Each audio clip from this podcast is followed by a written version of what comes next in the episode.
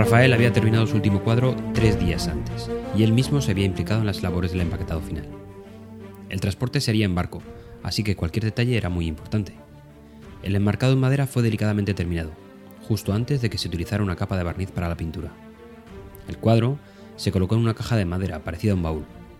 La caja se rellenó con lana, paja y algodón, para proteger el cuadro durante todo el trayecto. Y por último, el sellado con cera, para asegurar que el cuadro estuviera protegido de la humedad y los elementos. El cuadro llegó en tales condiciones al barco que lo llevaría de Génova a Sicilia. Su destino, el convento de Nuestra Señora de las Angustias en Palermo. Fue cargado por un grupo de tres hombres, que utilizaron una polea y dos eslingas para subirlo a cubierta, y posteriormente fue depositado en la bodega del barco.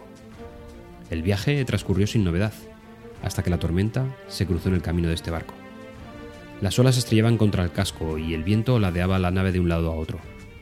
De repente, un golpe seco sacudió el barco. El timón se rompió y el barco comenzó a hundirse. La tripulación intentaba desesperadamente salvarse, pero el barco había golpeado un escollo, en medio de la tempestad, llevándolo a su destrucción total. Mientras el barco se sumergía, las voces de todos los tripulantes se mezclaban con el ruido de la tempestad. No se salvó nadie. No se salvó nada, a excepción de una caja de madera que llegó hasta orillas de Génova.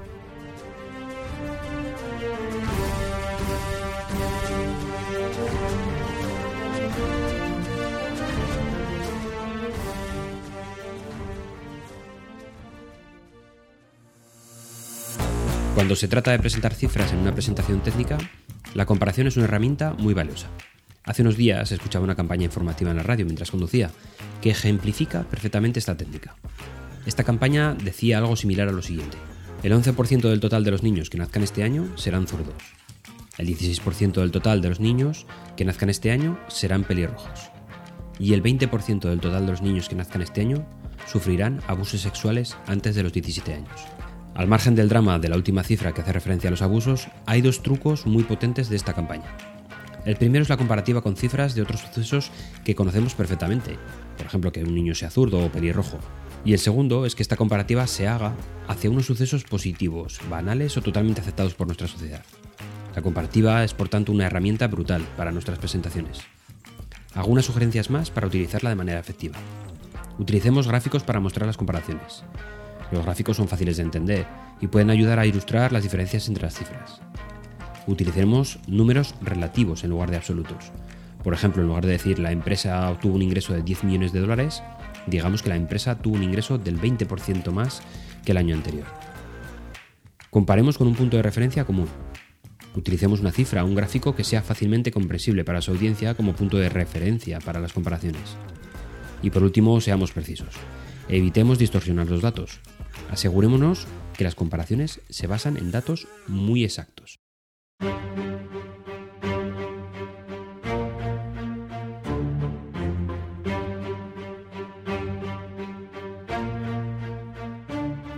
Caída en el Camino del Calvario, conocida también como el Pasmo de Sicilia, es una pintura de Rafael.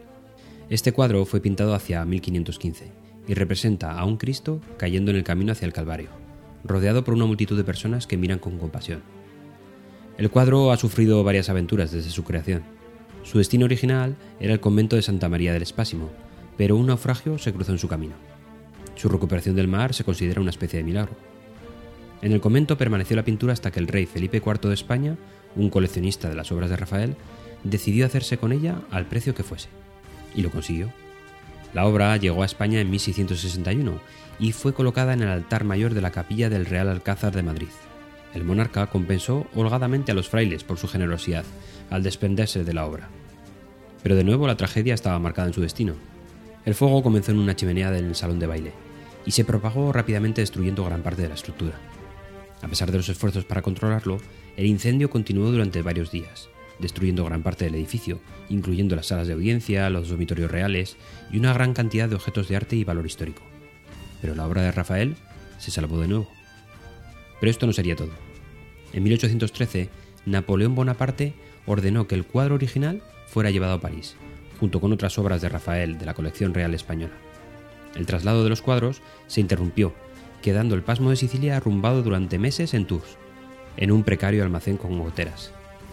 Tuvo que ser restaurado en París años más tarde y no fue devuelto a España hasta 1822. Hoy reside en el Museo del Prado, esperando quizás una nueva tragedia particular.